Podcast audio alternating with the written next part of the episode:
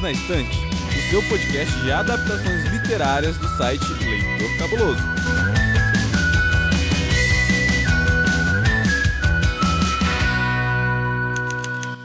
Sabia que tem livro?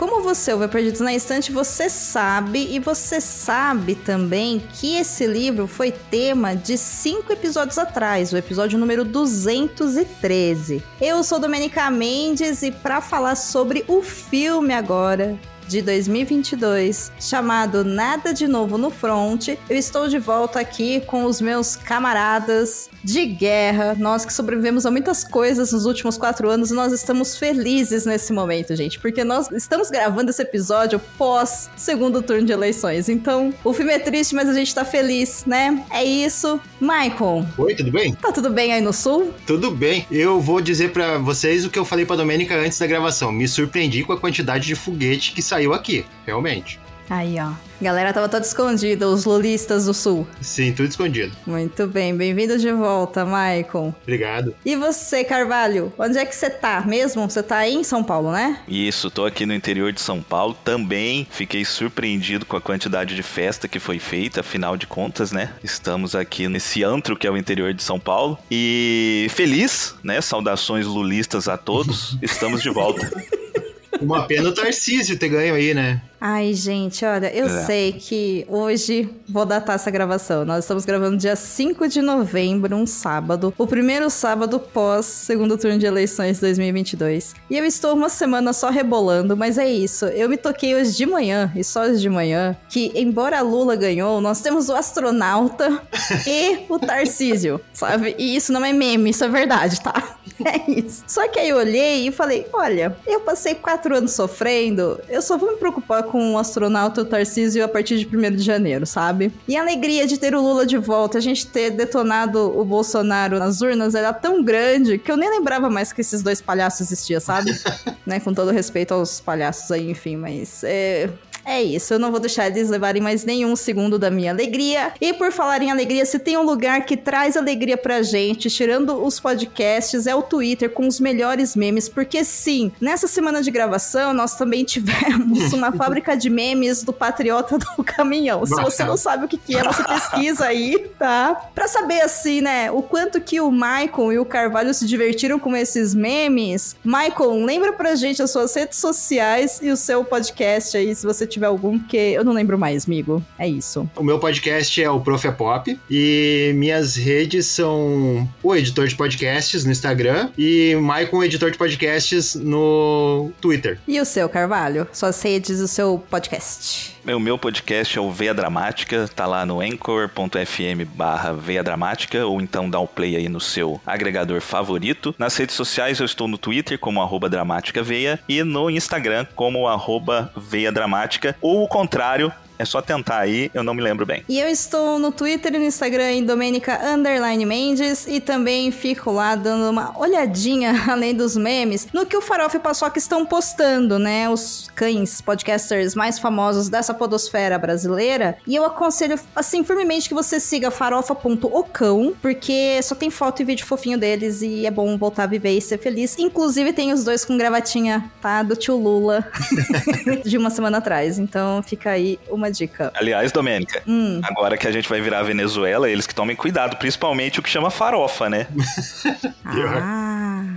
Ele falou que tá tudo bem, que ele está seguro com os companheiros dele. Ah. Gente, o que era o pessoal com cartaz Ninguém vai comer o meu cachorro. Gente. Isso escala rápido, né, meu cara? Escala. Caramba, velho. Isso escala muito rápido. Mas enfim, nós estamos aqui nesse episódio para falar do último lançamento de adaptação cinematográfica da Netflix que estreou no dia 28 de outubro, então alguns dias atrás, e que já está no top 10 desde, desde então, que é o filme Nada de Novo no Front, que você sabe é um filme sobre guerra. Então, bora falar do filme, gente? Bora? Bora!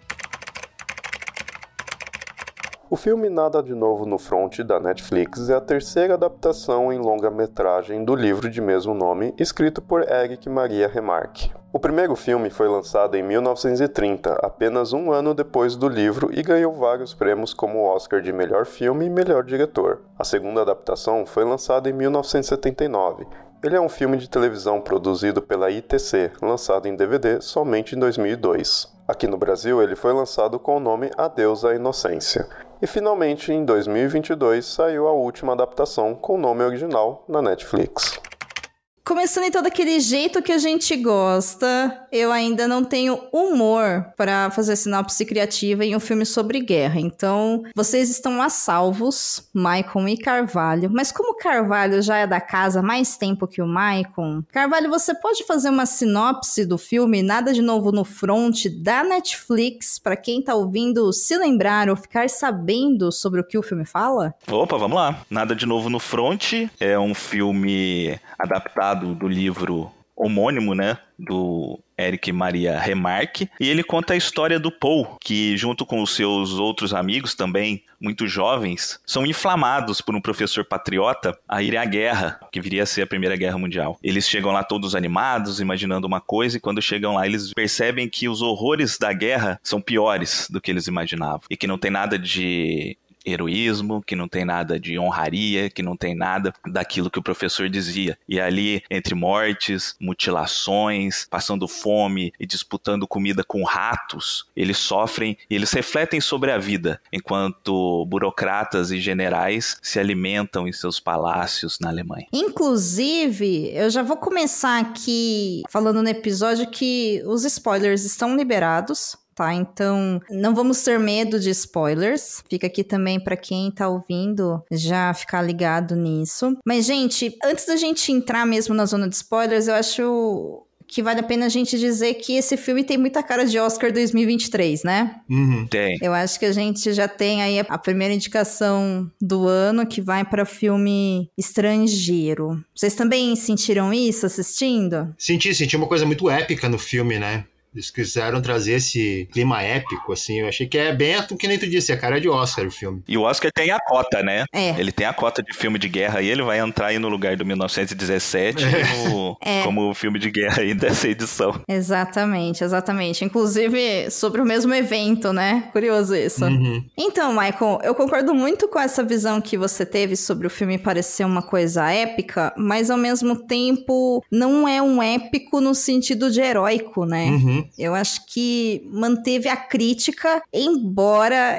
eu vou te falar que eu esperava outra coisa da adaptação, sabe? Eu não sei se ficou tão claro assim o que o livro, né, quer colocar. É, é foi o que comentávamos antes, né? Que o filme que ele foi lançado em 1930, eu achei ele mais fiel ao livro, portanto melhor. Uhum. Não que eu não gostei desse filme, mas eu acho que eles trocaram, mudaram muita coisa ali no filme que tinha um simbolismo dentro do livro, sabe? A própria questão de, que nem o Carvalho falou, sobre disputar comida com ratos. Não teve essa questão no, no filme. O que nós vimos foi não. só um monte de rato correndo. Uhum. Ele me parecia mais. A gente usou esse termo também no episódio anterior, né? Mais higienizado esse uhum. filme, sabe? Ele tem momentos que são muito fortes e tem cenas que são muito pesadas, mesmo porque com a tecnologia que a gente tem hoje em 2022, eu imagino que esse filme deve ter sido produzido entre 2020 e 2021, né? Ou 21 uhum. 22. A gente tem uma maquiagem de guerra que, gente, é absurdo assim, né? Pedaços de pessoas e até mesmo a própria maquiagem deles cansados e sujos e o quanto que tudo vai ficando mais cinza e mais uhum. empoeirado, né, com o tempo e mais molhado também, porque é muita lama e terra o tempo todo. A parte do tanque da, passando por cima do soldado também, aquela parte, nossa. Nossa. Nossa, é. nossa. Ó, nessa hora do tanque eu não fiquei legal, não.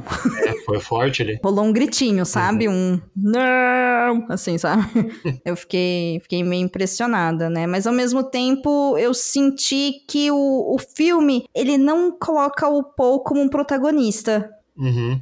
Tô viajando, gente? O que, que vocês acham? Não, não coloca não. É, assim, o que eu percebi desse filme é que ele é um, um grande filme de guerra, ele é um, um excelente filme, assim, se a gente for levar tecnicamente a questão dos efeitos visuais e tudo mais, é um grande filme de guerra, né? Os filmes de guerra, eles estão mudando um pouco a cara deles, né? Com o passar dos anos, com as evoluções tecnológicas e tudo mais, mas ele não é uma adaptação do Nada de Novo no Front. Uhum, foi o que eu pensei também. Ele é um, um filme sobre a Primeira Guerra, né? Sobre uma passagem da Primeira Guerra, e ele tem por base os personagens e os relatos do livro. Ele não é uma adaptação, primeiro, porque para mim o que é mais essencial do livro Nada de Novo no Front, a essência dele, é o fato dele ser narrado por um cara que tava lá e um cara que viveu aquilo nos bastidores. Uhum. Então, isso é o principal, é o sentimento, a humanidade daquelas pessoas que estavam lá realmente vivendo aquilo na guerra. E o olhar do filme é um olhar de fora. Tanto é um olhar de fora que a gente tem a assinatura do armistício. O Paul não sabia daquilo, Sim. né? Então, a gente tem um olhar de fora de um cineasta que tá fazendo um filme 100 anos depois, né? E enquanto o Paul do livro é um cara que tá escrevendo um livro logo depois de ter voltado da guerra. Então, no filme a gente tem informações que o Paul não tinha na época, né? né? Tanto que quando o filme acaba, eles passam uma informação interessante pra gente, né? De que eles sequer avançaram, né? Uhum. Todos aqueles anos que eles ficaram na guerra, eles avançaram pouquíssimos metros. Isso é uma coisa que o Remarque, quando escreveu o livro, não sabia. É. É uma informação que é recente. Então, é mais um filme sobre a Primeira Guerra, né? Não é uma adaptação do livro, porque o livro ele tem certas limitações que o narrador tinha que no filme não foi aproveitado. E como o Michael mesmo falou, no filme de 1930, até porque foi feito em 1930, né? Ele também não tinha essas informações. Ele é muito mais fiel. Ele é muito mais fiel porque ele é focado no grupo de amigos que vão pra guerra e se encontram com os horrores da guerra. E ali, entre eles, eles vão aprender a conviver no meio desse terror todo. O filme de 1930 é isso. São eles almoçando ali, jantando, conversando. E aí tem a questão dos ratos, tem a questão das francesas, É. né? Tem a questão da divisão da comida, Uhum. tem a questão deles do povo voltando pra casa. Isso senti muita falta no Sim, eles filme, cortaram sabe? completamente isso. Aham. Ele fez um filme de guerra, um bom filme de guerra, vai concorrer Oscar tudo, vai ficar marcado aí como um grande filme, Netflix vai bombar, mas não é uma adaptação fidedigna do que é o livro, né? Quer falar, Maicon? Pode falar. Tô aqui processando.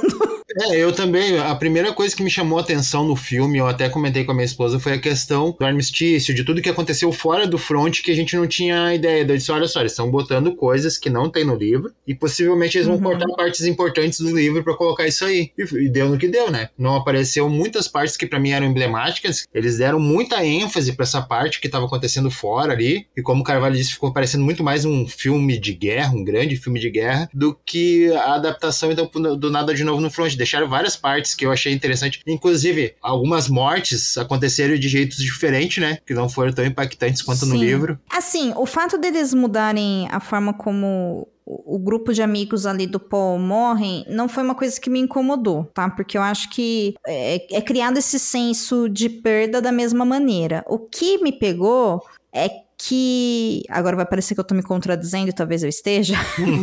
é que parece que a gente não sente tanta falta deles porque não tem como a gente se apegar tanto a eles porque o foco do filme não é o Paul, Uhum. né? Por isso que eu perguntei pra vocês se vocês sentiram que o protagonista era o Paul. Eu sei que é, porque inclusive ele é o último que sobrevive, mas eu não tinha pensado além dessa comparação entre a obra original escrita e o filme, do quanto que na verdade de ter contado essa história em terceira pessoa e ter colocado o elemento ali de decisão, né? Enfim, inclusive eu acho que ele faz um trabalho muito bom em questão de crítica Uhum. né, da corporação militar, porque en- enquanto você tem ali um grupo enorme de soldados morrendo, passando fome, bebendo água de lama, enfim, na cena imediatamente seguinte, a gente tem também alguém que é militar sentado no máximo do conforto, com uma roupa limpinha, bem passada, tomando uma refeição com um chá quente numa porcelana super limpa Uhum. né? Então, eu acho que fica muito clara a mensagem desse filme que é as pessoas que decidem sobre a vida daqueles meninos, porque são meninos, são crianças que estão ali no front, quem decide não são as pessoas que estão ali no front, né? Eles estão muito distantes. E aí mostra também, enfim, o sistema de corrupção deles, né? Porque tem muito mais baixa do que eles falam que tem.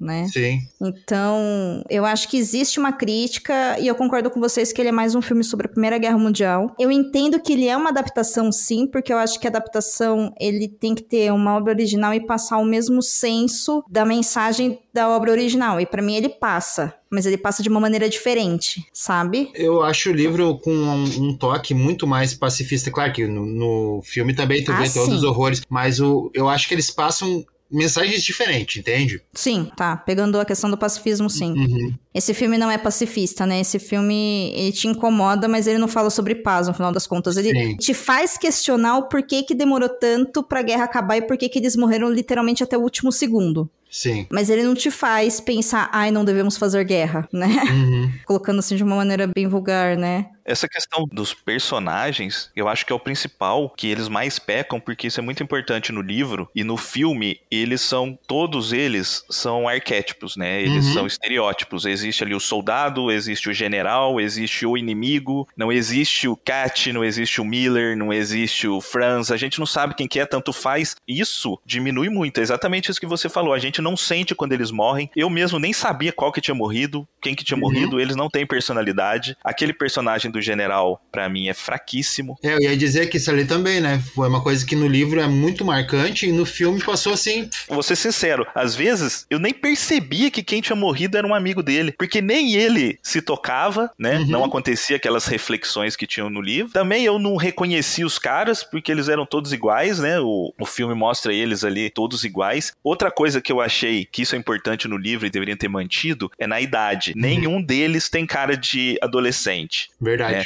No livro, todos eles têm 17, 18, 19 anos, né? O ator, o Félix Kammerer, que, que fez o protagonista, um puta de um ator, não conhecia esse cara, ele é muito bom, mas ele tem 27 anos, né? Seria chocante a gente ver, já que a ideia era ser realista, a ideia era ser chocante, mostrar realmente o que acontecia num campo de batalha, se eles tivessem cara de criança, né? Uhum. colocasse atores de 18, de 19 anos, ou até de 20, sei lá, mas isso não acontece nem com o Paul, nem com os amigos dele. Isso também diminui um pouco da força da mensagem do livro, né? E a questão do armistício é interessante porque não sei o que veio primeiro, qual foi a intenção, porque o grande nome do elenco, né, desse filme é o Daniel Bru, é o cara que a gente reconhece, né, que a gente olha e reconhece, né, que é o cara do Capitão América, do Bastardos Inglórios, né, ele fez também o, o Nick Lauda lá no filme do Rush, ele é um cara que tá aí também em série, né, do Alienista, então você olha pra cara dele, você reconhece o cara, ele é o grande nome do elenco, e ele não faz absolutamente nada no filme. A impressão que a gente tem é de que colocaram ele lá pra vender o filme. Ó, tem o Daniel Bru aqui no elenco. Porque qualquer um podia ter feito aquele papel. É interessante, é interessante, porque ele é um cara que ele é filho de brasileiro, né? Ele nasceu na Catalunha, ele fala um milhão de línguas, né? Uhum. Ele foi criado num ambiente multilinguístico, né? Ele sempre teve essa preocupação dentro de casa, então ele fala um milhão de línguas. Até por isso ele tava no Bastardos Inglórios, né? O Tarantino adora isso. Então é interessante ali ele fazendo né, aquela cena ali de conversar com o Marechal lá para negociar o armistício, tudo bem? Aquela cena ali, uma cena que, sinceramente, não devia estar ali. Era um núcleo que não devia estar ali, porque não tem nada a ver com o livro. Provavelmente, eu não sei, nunca assisti todos os filmes de Primeira Guerra que existem, mas é uma cena que já deve ter em outros Uhum. filmes. Então você diminui a história do livro, você tira um tempão do filme que podia estar sendo usado para outra coisa e você desperdiça um puta de um ator que fica ali fazendo nada. O Daniel Bru ele interpreta o Matias Erzberger, né, que é o responsável pela assinatura do armistício, né, o personagem real. Ele era deputado do Partido de Centro, ele foi enviado para fazer aquela negociação, né, ele é conhecido como o terror da direita, ele é um cara pacifista. Depois ele virou ministro do governo, ele virou vice-chanceler, né, e ele é assassinado pela direita. É um personagem que realmente existiu, né, isso vai de encontro àquilo que a gente falou agora há pouco, né, de que o cara tá fazendo um filme com as informações que ele tem hoje, ele não tá fazendo uma adaptação do livro. Uhum. E assim como o livro foi queimado por nazistas, né, os assassinos desse Erzberger, eles foram anistiados, né? Eles foram anistiados pelo governo nazista depois. Então ele é uma figura muito importante que foi usada ali no filme só para fazer esse contrabalanço, né? De pessoas de terno, fumando charuto, fumando cachimbo e comendo ovo quente em porcelana, estavam decidindo sobre a vida de meninos que estavam se matando no fronte de batalha. E uma coisa que é interessante é a questão do tempo, que alguns segundos, né, alguns minutos que eles estão ali conversando, tá morrendo gente. E tá morrendo gente, e tá Uhum. morrendo gente. Depois, no final, a gente vê a questão das 11 horas, né? Que se não fosse às 11 horas, o Paul não teria morrido, porque ele morreu exatamente, né? Faltando ali 5 segundos para as 11 horas. Uhum. Eu fico pensando agora, Carvalho, a partir dessa leitura que você teve, né, de como foi construído esse personagem que o Daniel interpreta, e como é curioso, né, porque o filme, ele tem uma produção que é Alemanha, Estados Unidos e Reino Unido, e você acha mesmo que ia ter um ator que faz parte de Hollywood, que não ia ser, de alguma forma, o que ia se destacar entre os outros, né? Porque ele faz um papel meio que quase de herói, sabe? No sentido de, já que no front, e esse filme, assim como o livro, não mostra nada de glorioso na guerra, e já que a decisão cabe a quem tá com roupa limpa e comendo ovo quente em porcelana chique, a gente vai colocar então um ator de Hollywood pra, né, ser esse cara que vai propor aí, né, finalmente, gente, vamos parar com essa guerra porque já morreu gente demais, né? Uhum. Então, enfim, né? É. O Oscar 2023 vem aí com força. no fundo é sobre isso. Eu achei interessante o, ar- o armistício, assim. Acho que é legal ele tá ali, mas eu concordo com vocês que o preço que foi pago pra isso foi a gente não ver a relação entre os meninos, porque há pouco nós falávamos sobre a amizade deles e o quanto que o filme não dá muito uma sensação de proximidade da gente enquanto espectador, né? Para com os personagens em cena. Então, embora seja chocante você ver eles morrendo, chega uma hora que você fica confuso, que você já não sabe mais quem que morreu. Você sabe que é alguém importante, mas você não sabe quem. E aí, eu acho que tem algumas mortes que se destacam, né? Por exemplo, o Ludwig, quando ele morre, que ele é o primeiro, que é o menino que usa óculos. óculos. É ele, né, que atrai, atrai entre aspas, né? Ele brinca ali com o Paul no começo do filme, que o Paul não conseguiu assinatura. Ele se desespera quando eles estão chegando, né? Uhum. Ali, que eles estão no meio da batalha. Ele que entra em desespero e fala, eu quero ir embora. Então você vê ele falando, gente, eu, eu errei. E ele pede desculpa pro Paul falando, eu errei, né? Eu não era nada disso que eu imaginava. E imediatamente ele morre, então você consegue entender, né? Nesse personagem, nessa morte, você consegue entender o peso daquilo. Assim como pro Cat no final, você também consegue entender o peso, porque a gente passa uma boa parte do final do filme com o Paul e o Cat juntos. Eu acho que o Cat é o personagem que mais é construído, assim, da relação com o Paul, sabe? Né? A questão do Paul ler a carta que a esposa dele enviou pra ele, e aí você fica pensando, pô, será que ele tá lendo porque, sei lá, o Cat é um superior dele? Não, ele tá lendo porque o Cat é analfabeto Uhum. né? Então depois ele ainda briga com o Paul, né? Falando, você é esperança, você sabe ler e escrever, você tem que fazer faculdade, né? E, e, e, e, assim, eu acho que os elementos estão ali, mas eles não são construídos. Eu que li o livro, eu sei que, por exemplo, quando ele fala pro Paul, olha, você sabe ler e escrever, você tem que ir pra universidade por nós, porque eu só vou voltar a ser um sapateiro, um soleiro, né? Como é traduzido no filme aqui pro Brasil. Eu sei que quando o Paul fala pra ele, não, mas eu vou com você, o que, que ele tá querendo dizer? Cara, não tem nada lá fora que é mais importante do que a gente tá aqui junto. Porque eu só tenho você. Uhum. Eu sei disso porque eu li o livro. Mas será que quem não leu entendeu desse jeito? Entende? Eu acho que essa parte perde peso, porque, como a gente falou antes, não teve a questão de ele voltando pra casa, sabe? Uhum. E aí ele escutando o que as pessoas acham da guerra, e aí sentindo falta dos amigos, porque tudo isso é a atmosfera do livro, né? Sim, sim. E no filme foi cortado fora. Eu acho que essas partes perdem peso daí. E, e eu senti falta dele ir pra casa, gente, também. Eu senti falta bastante também. Até o nome do filme, ele perde a razão de ser. Porque ele morre no exato segundo em que entra em vigor a assinatura do armistício. Então, acabou a guerra ali naquele momento. Então, não faz sentido nenhum o Nada de Novo no Front. Porque no livro, Nada de Novo no Front é o Paul morreu. E não mudou nada. Uhum. No filme, isso não faz sentido. Porque, claro que mudou, acabou a guerra. Acabou É. a guerra ali. É. Só que aquilo, pra um filme, aquilo fica legal pra caramba. Pô, se tivesse acabado cinco segundos antes, ele não tinha morrido. Putz, a morte do Paul significou o fim da guerra. Morreram eles todos. Inclusive, os inimigos não matam mais ele, não enfiam mais nada nele ali, não atiram nada, porque deu 11 horas, né? Então eles, eles furam o coração dele e vão embora, porque deu 11 horas. Então ele não morreria por ali questão de segundos. Uhum. E aí faz a brincadeira, conversa com aquela cena do trem, que eles queriam assinar pra valer a partir daquele momento, só que o Marechal quis, Uhum. o, o francês, disse que ia valer a partir das 11 horas. Isso, dentro de 6 horas. Por um capricho dele. Então, cada atraso nessa negociação, cada míseros segundos que foram perdidos nessa negociação, custou a vida do Paul. Isso é interessante pro filme, mas isso não tem nada a ver com o livro. A gente conversou, né, Michael, sobre a morte do Cat, né? Que ele tá carregando uhum. no final, né? Aí o estilhaço isso. de bombas, isso aí também não tem. Eles tiraram, né? Meu, então, para mim, a, a pior parte, assim, das mortes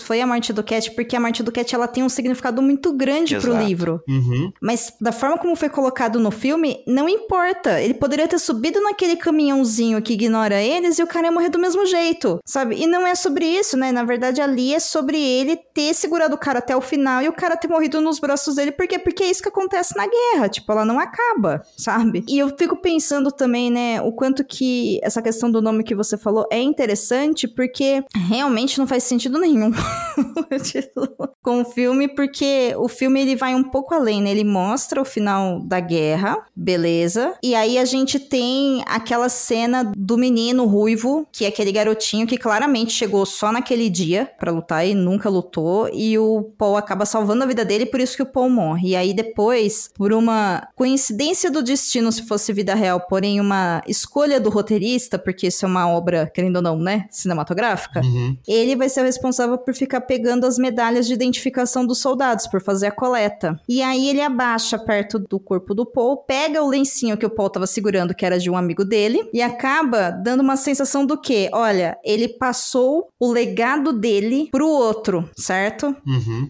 Tá, só que eles nunca se viram na vida. Sim. E assim, se me mostrasse depois, sei lá, X anos depois e colocasse esse mesmo menino vestido numa roupa com uniforme nazista dentro de um caminhando para um campo de batalha, eu ia concordar com nada de novo no front. Olha, gente, não adiantou nada, tá? Esses caras morreram, não adiantou nada o acordo entre Alemanha e França, não adiantou nada o tanto de mortos que teve. Por quê? Porque depois a gente entrou de novo num conflito e de novo a gente tava mandando criança pra guerra. Aí eu ia concordar. Uhum. Só que aí também seria uma outra história, né? Porque nada de novo no front, quando foi escrito, nem se imaginava em Segunda Guerra. Sim. Né? O que mostra no filme é essa questão do ciclo, né? Porque ele começa com um soldado soldado, né, pegando ali a, as medalhinhas para fazer a contagem dos mortos, né? Ele começa com aquilo, né? E aí eles pegam lá a uhum. questão uhum. do, do, uniforme do Henrique, né, que é o que morreu, e aí eles vão reformar o uniforme para poder passar pro Paul. E de novo, né? Uhum. O Paul também tem o mesmo fim, só que essa questão do ciclo só faz sentido porque a gente sabe da Segunda Guerra. É, você, tem, você, então. você tem razão nisso.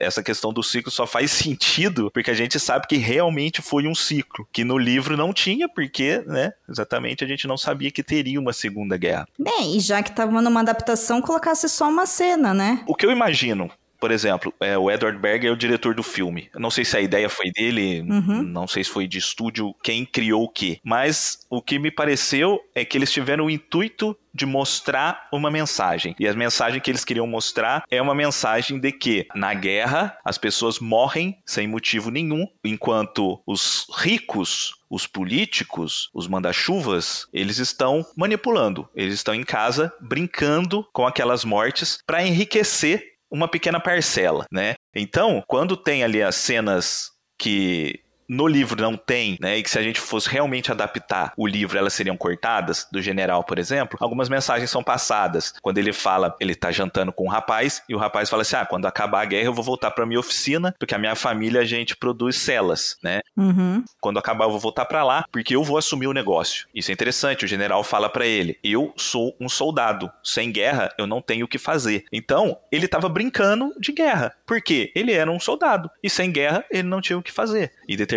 momento, ele é. fala: a social-democracia vai acabar com a humanidade. Isso é uma mensagem, né? O cineasta tá mostrando uhum, pra sim. gente uma mensagem do que, que é a visão desses caras e que é importante pro que a gente tá passando hoje no mundo, desde aqui no Brasil também, né? Mas no mundo inteiro. Então eu tenho a impressão de que eles queriam passar uma mensagem que é diferente da mensagem do livro e por isso eles foram por esse caminho. Eles cortaram a questão sentimental, humana dos personagens e focaram mais na questão da guerra e da crítica bélica, né? Desde o seu lançamento em 28 de outubro de 2022, o filme Nada de Novo no Front está no top 10 da Netflix. Ele tem 2 horas e 28 minutos e foi produzido pela Alemanha, Estados Unidos e Reino Unido. Ele já está sendo cotado como um possível concorrente ao Oscar de filme internacional no Oscar de 2023. Recomendamos que você assista. Cortando essa parte dos sentimentos e tudo, outra cena que ficou vazia foi a cena que o Paul mata o francês no buraco de granada Nossa, lá. Sim. Sabe? Aquela cena ficou vazia, porque no livro a gente tem toda a reflexão que o Paul faz. Ali não, ali ele matou o cara, tá certo? Ele foi lá, deu água, ajudou o cara. Mas mesmo assim ficou vazia aquela cena. Pra mim não teve peso nenhum. E outra coisa, Michael, no livro isso é muito impactante porque ele fica chocado e ele fica sofrendo porque uhum. é a primeira vez que ele mata um cara pessoalmente. No filme, ele mata um cara machadada uma cena anterior. Uhum. É. Na cena anterior, ele mata um cara machadada. Ou seja, acabou com o que era no livro. Eu não senti que a cena era vazia de sentimento, essa da trincheira, né? Trincheira não, na verdade é uma vala, né? É um buraco que abriu. É um Isso, buraco, é um buraco de enfim. granada. Eu não achei ela vazia nesse sentido de que dá pra gente ver que ele para tudo, né? E ele tenta ajudar, e, enfim, né? Existe ali uma conexão. Beleza. Mas eu concordo que fica uma coisa meio perdida, justamente por causa disso que vocês acabaram de falar, que ele matou a machadada um cara antes. Se realmente fosse a única morte, né? Ou a primeira morte que a gente visse dele fazendo no mão a mão, beleza sabe? Talvez fosse dar um chance. Bem que ali tá acontecendo tanta coisa, é tão intenso que a gente não sabe muito bem. A gente fica, parece que meio anestesiado, porque alguns segundos antes dessa cena, a gente tem o um avanço dos franceses com lança-chama uhum. queimando a galera viva, sabe? Sim. E aquilo para mim foi mais importante do que depois ver o Paul matando o rapaz na faca. Uhum. Sabe? Eu ainda tava digerindo a cena do tanque de guerra. Ah, é sim. Sabe? Eu tava digerindo a cena do amigo dele, né? Acho que é o, o Cross, acho que é. Que morre, né? Com o lança-chamas. Então, assim, eu ainda tava digerindo tudo isso quando vem essa cena. E, e eu entendo também que isso não é um problema, porque, assim, numa guerra a gente não tem tempo para respirar né? E eu acho que o filme ele é muito feliz nisso, embora quem tá ouvindo a gente não estava nos bastidores, então não ouviu meu comentário em off, que foi que eu achei que esse filme ele é longo demais. Ele tem 2 horas e 28 minutos e até ter a primeira conversa sobre o armistício, o filme tá na metade. Ou seja, as últimas 72 horas tem uma hora e 20 de filme ainda. Uhum. E gente, uma hora e 20 de filme é muito tempo e ao mesmo tempo tudo acontece muito rápido, assim. Se isso foi proposital e vamos criar essa sensação de é muito tempo para quem tá negociando, a gente não se importa, a gente não tem pressa, mas é pouco tempo que as pessoas estão morrendo, beleza. Só que eu olhei e falei, cara, sabe?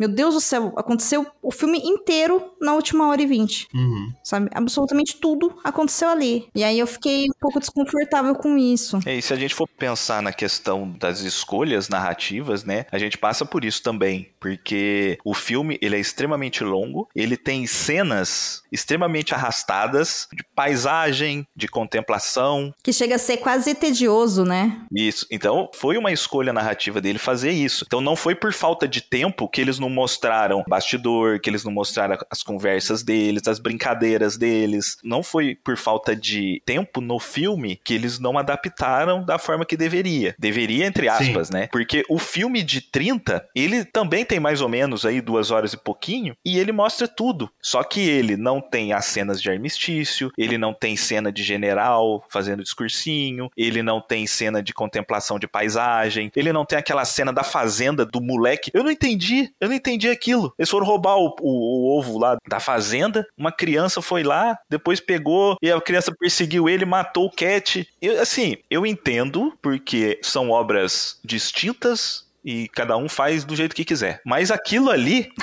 Tá tudo bem, Carvalho. Mas aquela cena da criança matando o Cat não fez o menor sentido para mim. Não fez? Não fez o menor sentido. Que não deixou o Cat morrer igual no livro, sendo que era uma coisa interessante, importante, sabe? Assim, eu concordo com você, eu não queria que o Cat fosse morto dessa maneira, mas na verdade o que ele tava querendo colocar ali é muito simples, né? Olha, a guerra já acabou, faltam algumas horas, essas pessoas estão famintas, elas só vão roubar ovo. Não tá prejudicando nada, só tá pegando ovo. Sabe igual a gente tem gente que infelizmente precisa recorrer a roubar leite para dar pro uhum. filho se alimentar porque não tem emprego. Sim. E aí, coloca o quê? Uma criança perto e a criança vai matar o cat para mostrar o quê? Olha, mesmo que você não teve idade pra ir pro campo de batalha, isso vai afetar todo mundo inclusive a sua criança, sabe? O teu filho lá de 5 aninhos, 6 aninhos, ele é capaz de matar alguém. Agora, a maior loucura é, a gente escuta um tiro e a gente não escuta mais nada depois. O que, que o Cat fez com essa criança? Ou a criança, tipo, atirou nele, saiu correndo e nunca mais voltou? É,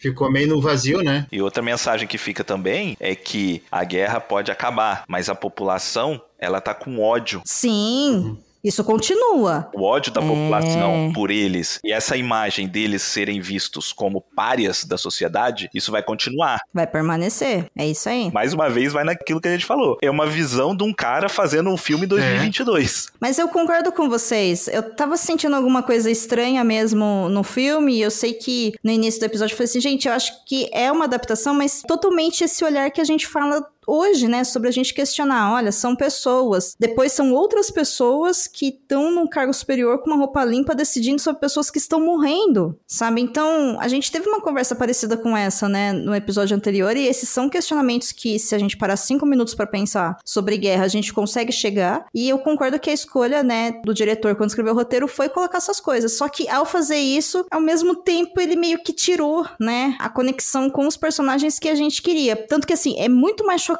você ver depois, os créditos lá finais, que mostra a quantidade de mortos que teve, o quanto que eles não avançaram em quatro anos. Porque se tirar aquelas informações também, tipo, né, não acrescentou em nada. Né, tira o, o peso, né, do que essas decisões de guerra estavam colocando, mas todas essas coisas aí que a gente tá conversando, né? Tá tudo lá no filme mesmo. Me passa a impressão de ser, em vez de ser uma história sobre alguém que estava vivendo aquilo que é o livro, é a visão de alguém que leu aquele livro e tem mais informações e agora vai te contar como foi. Você sabe que no outro episódio a gente falou sobre o trailer, né? Uhum. E aí o Carvalho chegou a comentar e disse: Ah, eu acho que o diretor deve ter lido o livro. E aí tu falou: Eu não sei se quem leu o livro foi quem montou o trailer ou o diretor. E eu acho que quem leu o livro foi quem montou o trailer. Exatamente. Você sabe o que é pior? A gente também. Eu acho que eu comentei, né, com vocês. Eu não sei se foi a hora ou não, não me lembro. Eu tenho uma memória de peixe, mas é isso. Uhum. Que eu tinha medo de bons trailers, porque normalmente os filmes ficavam melhores nos trailers do que no longa, né? Sim. Sabe? Uhum. É isso. Expectativas foram criadas, elas não foram atendidas. Agora, eu fico pensando nessas cenas de contemplação que estão e o quanto talvez elas queiram mostrar o quanto que a natureza permanece, sabe? As coisas continuam, porque aquela cena também do Paul, né? Levantando, pós 11 horas, andando, olhando para o céu e umas coisas voando, sabe? Ali, claro, é a libertação dele, com muitas aspas, porque vai se ferrar, porque o cara foi morto cinco segundos antes do, do fim da guerra. Não tem libertação nenhuma nisso, sabe? Não entendi por que, que foi tão bonito assim. O que é interessante, Domênica, dessa cena é que ele tá ali caminhando com um buraco no peito e os inimigos estão juntando a, as mochilas ali, estão pegando as armas e passa por ele e põe nas costas como se tivesse acabado uma festa. É exatamente aquilo, eles não tinham nada um contra o outro. Eles nunca tiveram nada um contra o outro. Então agora que deu 11 horas, vamos embora para casa. É, mas assim, falta empatia, né? Falta empatia. É que assim, quem vai pesquisar aí pela internet vai ver um monte de crítico de cinema falando que é um filmaço. Então, pro povo não achar que a gente é maluco, realmente é um grande filme, né? Se a gente esquecer o livro do Remarque, então vocês podem pesquisar aí, tá todo mundo falando bem do filme, a gente não é maluco, não. Se tivesse outro nome, né, Carvalho? Um baita filme. É um grande filme, cara. A fotografia, né? Deixa eu dar nome aos bois aqui. James Friend né, que é o da fotografia, e o Volker Belterman, que é da música. O som desse filme é maravilhoso, cara. É. A montagem também tá espetacular. Eu acho que só teve um corte que eu olhei e falei, nossa, mas montou errado com gosto aí, hein? Sabe, só um. Mas assim, pô, em 2 horas e 28, um corte errado tá ótimo, né? Assim. O filme é lindo. É lindo. O uso da câmera também, a hora de aproximar, de causar claustrofobia na gente, na hora de afastar para mostrar também ali o, a destruição completa, né? As cenas dos caixões, né? Tem, acho que ela aparece duas vezes. Também ela é muito boa. A maquiagem tá muito boa. Nossa, a maquiagem tá espetacular. É realista, mas ele é um realista estilizado, vamos dizer assim, né? E ele é muito uhum, bem feito. Uhum. É um filme muito bom. É um filme de guerra muito bom. Se você não lê o livro, você não vai ter o que falar do, do filme, que realmente é. É, é. muito bem feito. É um filmaço. Quem assistir vai gostar, deve ir pro Oscar aí, deve ir pro Oscar. O trabalho muito bem feito, especialmente do protagonista, que é um menino que eu não conhecia, mas ele dá um show porque ele tá o tempo inteiro sujo, ele tá o tempo inteiro com o corpo inteiro coberto, com a cabeça coberta, e só o olho para fora, e pelo olho ele consegue interpretar. Você sente ali o que o Paul Sim tá passando só do olhar. É, e isso é muito interessante. Isso é, é uma qualidade que poucos atores têm, né? Então, é isso. É um grande filme, mas eu acho que se você ler o livro, você vai assistir o filme e vai se decepcionar um pouco. É, então. Eu acho que ele funciona como uma entrada pro livro e não o contrário. É isso, uhum. é isso. Quem for buscar o livro agora vai amar. Nossa, quem for ler o livro agora, assim, quando você acaba, é cérebro explodido por todos os cantos da sua sala e você na merda por uma semana, entendeu? Com esse complemento de finalmente você entender que tudo que aconteceu lá foi porque aquelas pessoas que estavam com aquela maldita porcelana limpa, aquela porcelana me irritou muito, gente. Vocês não têm noção, entendeu?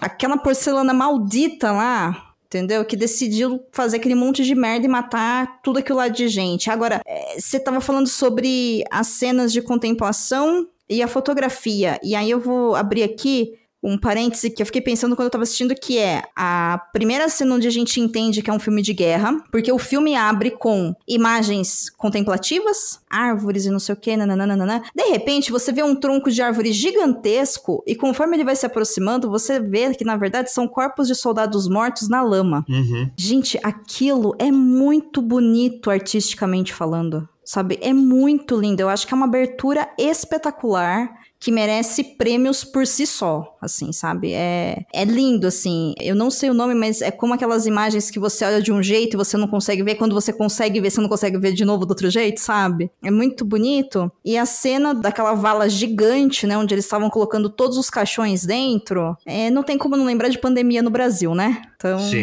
é, eu olhei para aquilo e eu falei, é, a gente acabou de fazer isso ano passado, a gente tava fazendo isso, sabe? Gatilho, né? Nossa, nossa, assim, é, é desesperador. É desesperador. Pra mim, a hora que eu vi aquela cena, eu falei, cara, é igualzinho. É igualzinho as valas que a gente tava precisando fazer lá no norte. Pela quantidade de pessoas que estavam morrendo por causa do Covid. O que também, né, depois colocou o filme com outro patamar da gente pensar nas pessoas engravatadas atrás de mesa, né? Uhum. Tomando cafés ou chás nas suas porcelanas chique, né? Então, enfim, eu concordo com vocês, é um filme muito, muito bom muito bom mesmo. Ele é forte, então não assistam com crianças perto, né? Não há necessidade de traumatizá-las. Mas quem não lê o livro, assim, leia, por favor. Você vai encontrar esse livro em qualquer biblioteca, na Amazon tem, qualquer livraria tem. Leiam Nada de Novo no Front, porque o filme ele não consegue te conectar com a humanidade daqueles personagens como você precisa. Eu acho que o filme ele começa a te colocar numa visão macro. E aí você precisa ir pra intimidade mesmo deles. Eu super concordo com vocês. Tu sabe que eu li o livro e minha mulher não, né? E hum. ela quando ela assistiu, nós assistimos junto o filme, ela disse: Nossa, eu gostei muito do filme. É, mas é que como eu li o livro, eu esperava outras coisas. E como eu assisti o primeiro filme, que o Carvalho também assistiu, então o Carvalho pode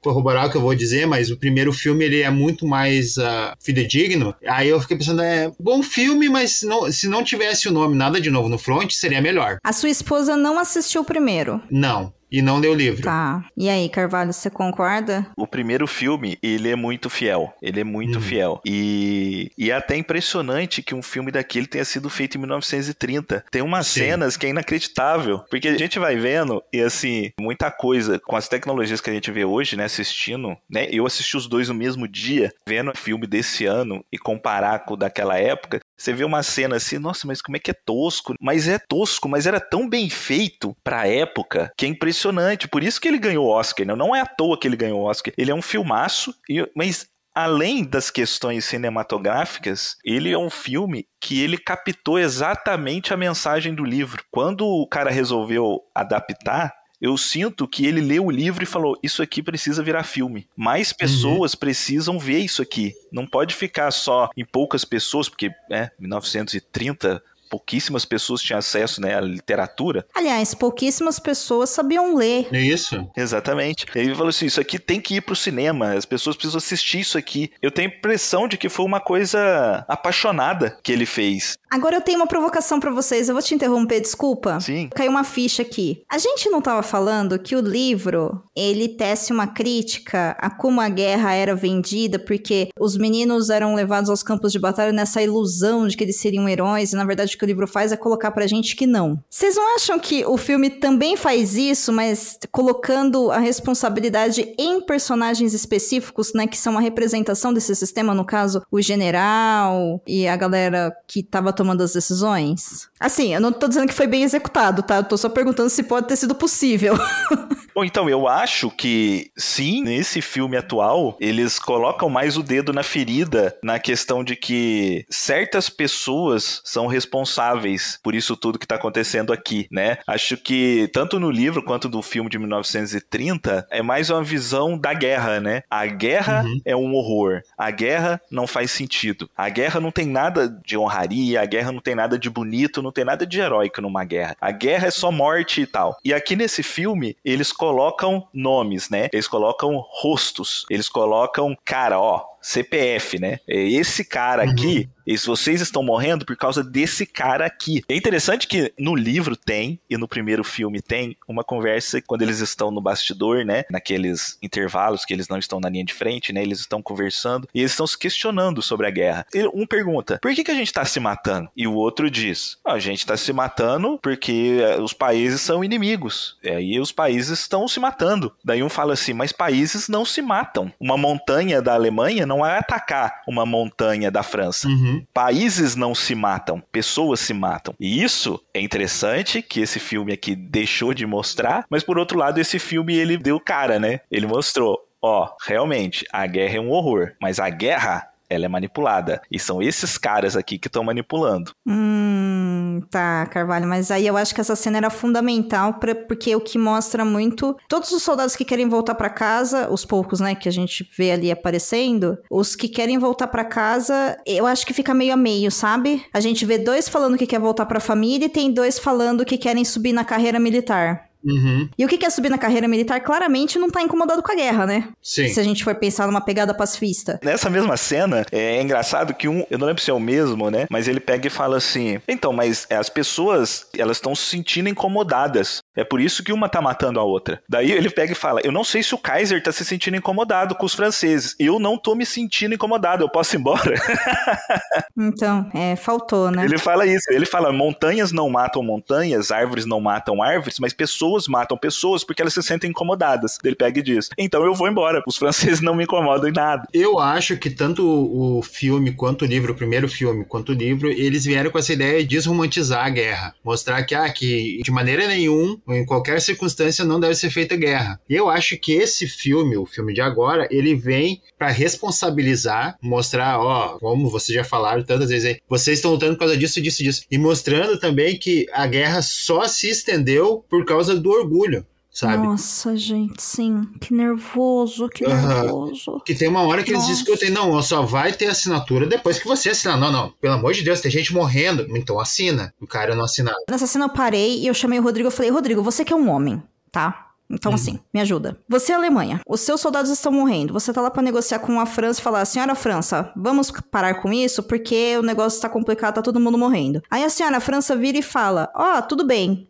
Desde que você faça o que eu quero que você faça, e se você não fizer, eu não vou parar. Aí você vira e fala, mas por favor, pelo amor de Deus, pare. Aí a França te dá uma caneta, você fala, ah, eu preciso pensar, assina essa porra desse papel. Foi o que eu pensei exatamente. E na hora que ele fala que ia enviar uma cópia, não, vou enviar uma cópia, eu fiquei imaginando naquela época.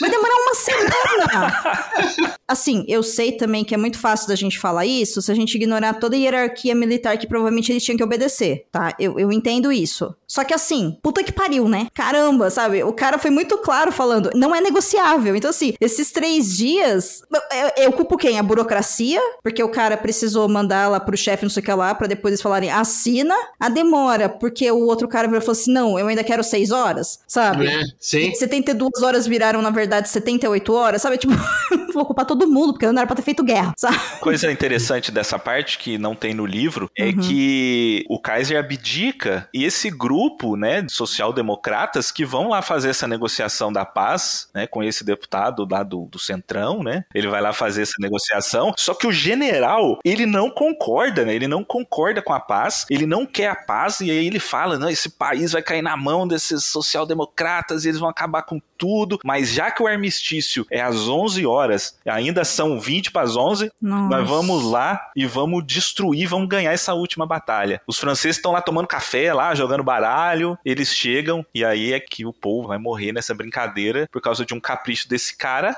Sim. E aí a gente sabe que é por causa desse cara e de outros caras que a gente vai ter a Segunda Guerra, porque É. ele mesmo diz: "Eu nasci no ano errado. Eu nasci com 50 anos de paz". Ele diz: "Meu pai e meus avós que foram felizes porque tinha guerra sempre. Eu nasci na época errada". Então, é com esse pensamento dessa galera que foi vencida na guerra e foi vencida Uhum.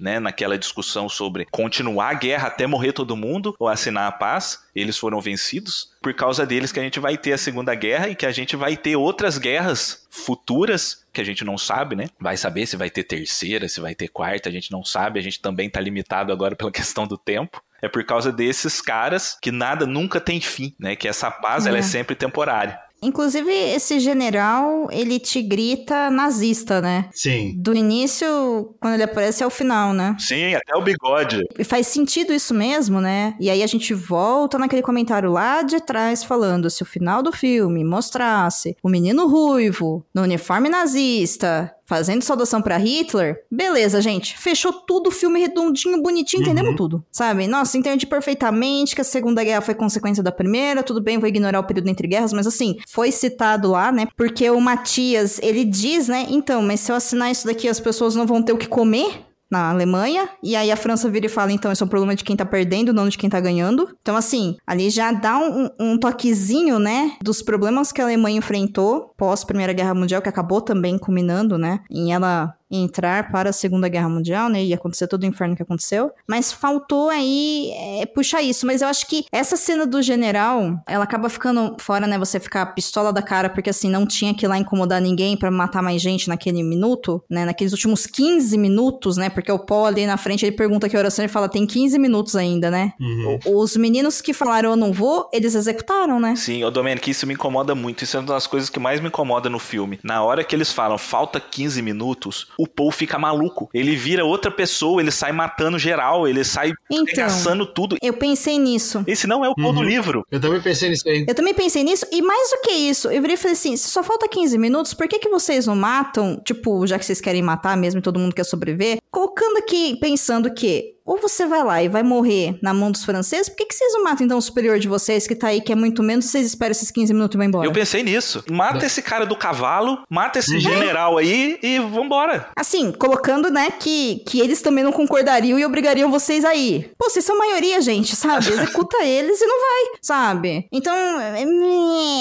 É porque se a gente olhar pro Paul como sendo o Remarque, né? A gente sabe que não é, até porque o Paul morre, né? É, no, então. no livro. Mas assim, eu sinto, lendo o livro, que o Remarque contou tudo ali e colocou ah, os acontecimentos do Paul, coisas que ele viu acontecer na guerra com várias pessoas, Sim. né? Ele foi montando os Sim. personagens com acontecimentos que ele viu. Mas eu sinto que o Paul é um pouco dele. E o Remarque é um pacifista. Então não faz sentido aquilo. Não.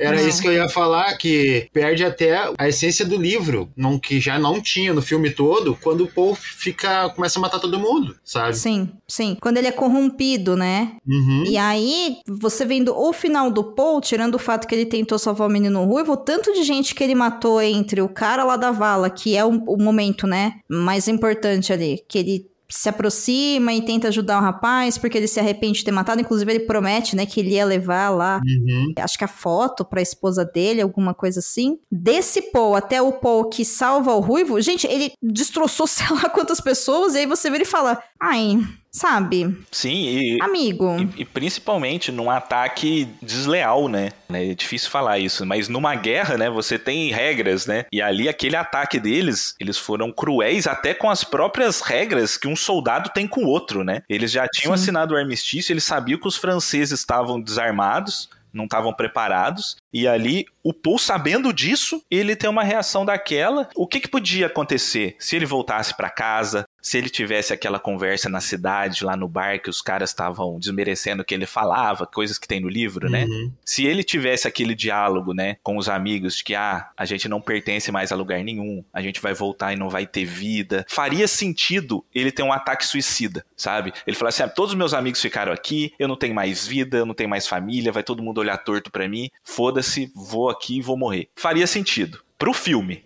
né, pro filme, não pro livro, mas faria sentido, seria um final interessante. Eu vim para cá, minha vida acabou. Então nada mais justo que meu corpo fique aqui. Mas nem isso eles mostram. Eu tenho a impressão de que ele foi lá por pura crueldade. É. Manipulação que o exército fez nele, que ele, ah, tem 15 minutos, vai acabar, vamos lá e vamos matar o máximo de francês que a gente conseguir. E isso não faz sentido nenhum. Não, não faz sentido. Eu não acho que ele foi por crueldade, sabe? Eu acho que ele foi corrompido mesmo. Mas eu olhei e falei, não tô entendendo o que tá acontecendo. Tanto que assim, depois ele tem aquela luta, né, mão a mão com o carinha, com o francês, que você olha e você fala, qualquer um dos dois podia só ter parado e falar assim, falta um pouco, vamos esperar? E Uhum. pronto. Os dois podiam. E aí você fica, ah, mas o que, que você quer me passar? Que não é possível você confiar em ninguém? Olha, gente, se eu, se eu fosse um soldado francês naquela situação, realmente eu acho que eu não posso confiar em ninguém, né? Essa cena aí Sabe? parece aquela cena, não sei se vocês já olharam esse desenho, do Willy Coyote, que tem aquele cachorro que protege as ovelhas. Aí ele tá batendo no, no, no coiote, batendo, batendo, batendo, batendo, daí dá o barulho do relógio ponto, ele para de bater. Ah, até amanhã, Willy. E os dois saem cada um pra um lado, sabe? É mais ou menos isso. É isso mesmo. Então, porque não precisava colocar isso. Esse que é o ponto. Todo esse problema não aconteceria se não precisasse mostrar esse general mandando eles lá 15 minutos antes. Uhum. Então, Eu não sei se aconteceu isso realmente. porque- Pode ser que É, sim. porque se isso realmente aconteceu, era uma coisa que o diretor achou Importante de mostrar, né? necessário, importante, curioso, porque realmente é curioso. Se isso realmente acontecer, é muito curioso. Mas ele tinha que lembrar que ele estava fazendo a adaptação de um livro, né? É, é que ele corrompeu o, protagonista, né? Eu não sei, eu não sei. Eu não sei quem é aquele Paul do final do filme. Quando eu assisti a primeira vez o filme, daí eu pensei assim, ah, é um filme bom, tá? Teve algumas coisas que eu não gostei e tudo. Mas aí conforme tu vai pensando mais, que nem agora nós conversando, e eu lembrando do livro, eu penso, não, como adaptação, ele não é uma boa adaptação. Ele é um bom filme de guerra, mas não é uma boa adaptação pro, do livro. Eu costumo falar que no Perdidos, que pra mim faz sentido, tá? Só porque o português é uma língua maravilhosa, porque na prática não faz diferença nenhuma. Uhum. Mas vocês vão entender. Mas eu costumo falar que existem boas adaptações e existem livros que são baseados em. Uhum. Sabe? Sim, né? Porque, enfim, nossa língua maravilhosa permite a gente entender a diferença entre as duas coisas, né? Então eu acho que ele, enquanto um filme que é baseado no livro do Remarque, show de bola. Eu tenho a mesma data, eu tenho os mesmos personagens, e é isso. É. Fim, né? Porque não senti pacifismo nenhum ali. No final do filme eu não saí pensando, nossa, eu acho que o contrário da guerra é paz. Não saí pensando isso. Ele é um bom filme, mas ele não é uma boa adaptação. Eu, eu entendo o que vocês falam. Eu acho que faltou alguns elementos que são primordiais da obra. E dava pra colocar essa parte dos generais também. Com, sei lá, um tanto mais aí, era só eles mudarem a forma como eles desenvolveram o relacionamento dos personagens. Uhum. Era possível, né? E aí foi uma escolha de não fazer essa humanização. Tanto que quando eu tava assistindo, eu tava pensando que quando a gente gravou sobre o, o livro, nós comentamos, né, que existia, por exemplo, um amigo deles que era super fanfarrão, Uhum. sabe? E eu pensando, ninguém aqui é fanfarrão. Por que, que você não pode ser um soldado fanfarrão? Gente, literalmente vocês estão entre a vida e morte, sabe? Eles não têm aquele tenente que humilha eles, né? Isso. No primeiro filme tem, e é muito interessante porque o cara é carteiro, né? O cara é o carteiro do bairro deles ali, então eles todos se conhecem. Aí quando chega na guerra, que o cara é superior a eles, o cara começa a humilhar eles e tratar eles como se fosse lixo, né? Esse personagem é muito importante no livro, né? E nesse filme não tem. Sim. Não tem. Assim como não tem a cena de abertura do livro. Que é eles voltando e o cozinheiro desesperado porque eles claramente estão escondendo metade da tropa, sendo que metade da tropa morreu. É, sim. É tem ali só uns segundos ali eles brigando, né? Por causa da sopa, que é a sopa que eles levam depois pro amigo deles que se mata com o garfo, né? Mas toda a questão ali, toda a problemática criada, eles tiraram realmente. É, inclusive nessa parte da fome, tem a- aquele momento que eles vão atrás da tropa de 60 recrutas que chegou agora. Sim. E aí vocês se lembram que eles estavam num período ali que eles estavam considerando tedioso, porque eles estavam num campo já ocupado, então eles não estavam na frente de batalha. E aí um deles reclama da alimentação, e aí ele fala: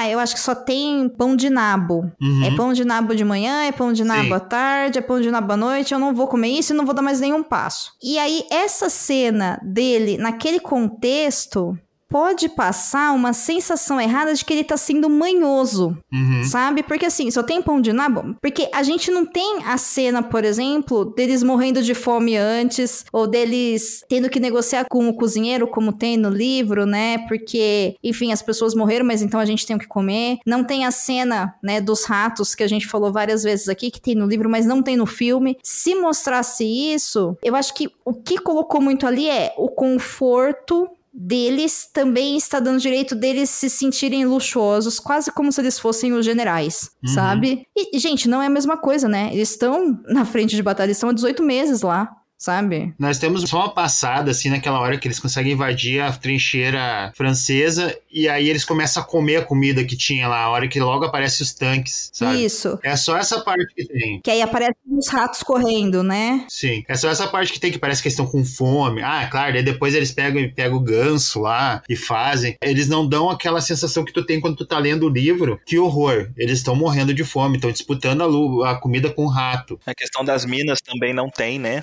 Tô no livro, a todo momento, eles precisam andar tensos, né? Porque pode ter Uhum. mina em todos os lugares. No- Mina não tem no filme, ponto, não né? tem mina, Sim. simplesmente não tem mina. Apesar da questão da evolução das armas ser muito bem mostrada, né? De que eles estão ali com faca, com baioneta, com, com espingarda ali.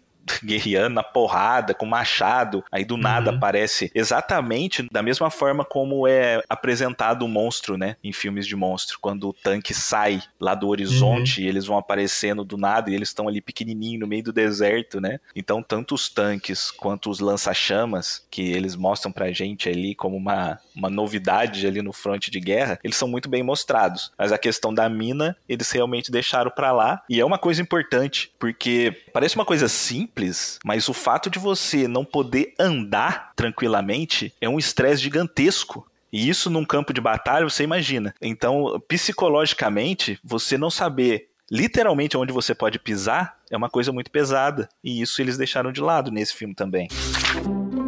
Ei, você quer encontrar um mundo secreto de adaptações literárias? Sim, mas onde? Perdidos na estante.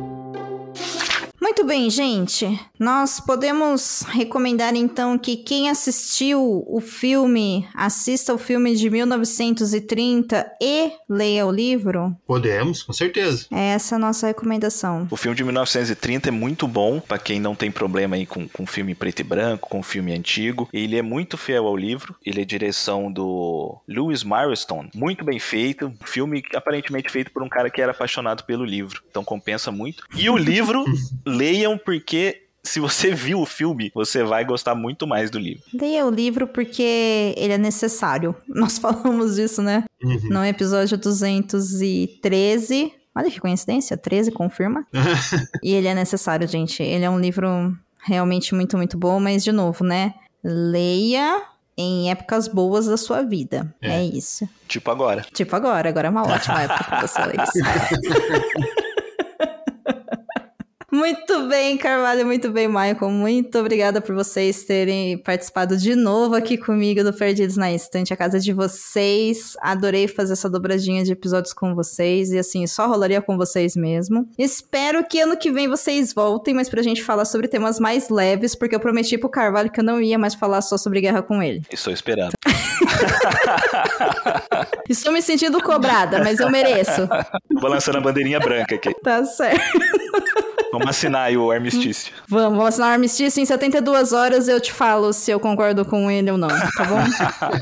Aí quando a gente assinar, eu peço mais seis episódios de temas de guerra e a gente começa a falar de outras coisas que não é guerra. Pronto. Certo, eu vou mandar meu Nossa. representante aí em São Carlos pra negociar. Beleza, então, meninos, muito obrigada pela participação de vocês. E vocês querem se despedir? Mandar um tchauzinho, pessoal? Desejar um bom Natal, um bom ano novo? Fiquem à vontade. Bom, o Natal e o Ano Novo ainda estão pouco longe, né? Mas já fica aí desejado e também um bom retorno à democracia aí para todo mundo. Vão lá no meu podcast, Veia Dramática, e comentem lá, escutem e passem para os seus outros amigos esquerdistas. Não passa para bolsonaristas, pelo amor de Deus. Abraço.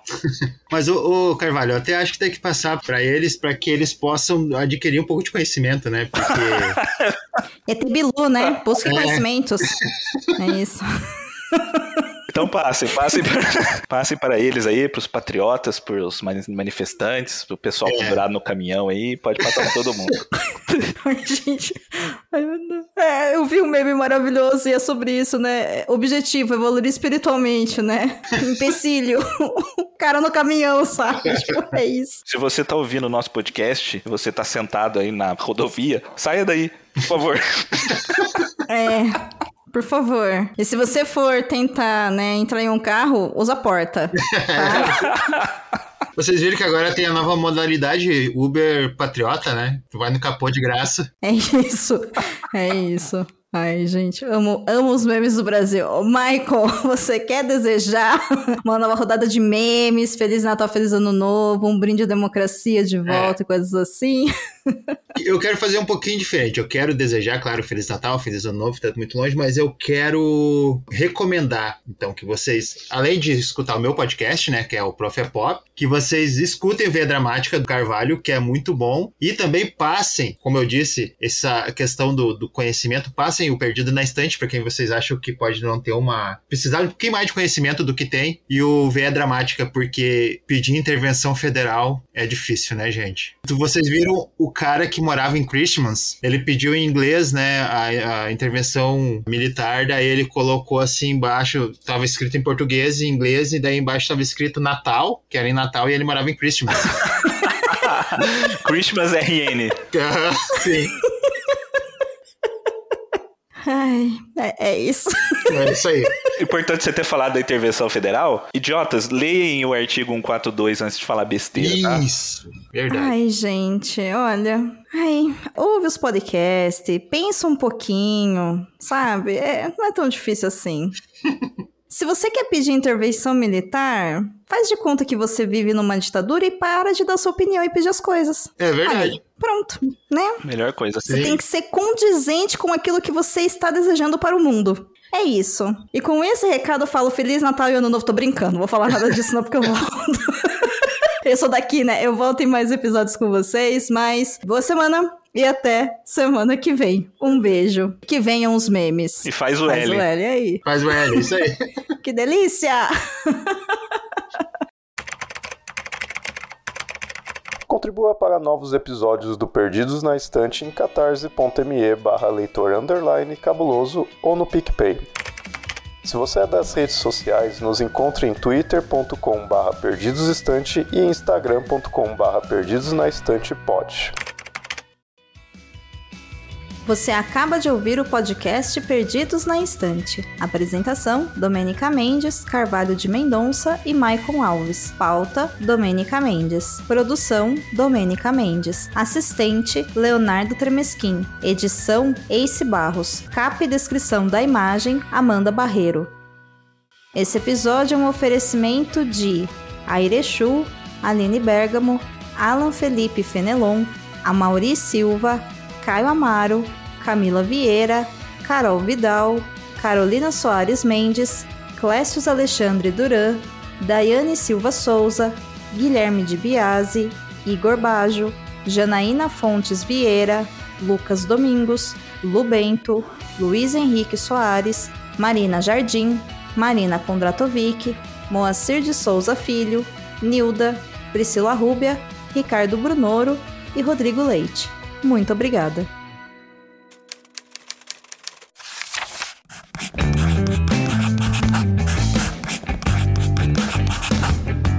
Podcast faz parte do site Leitor Cabuloso.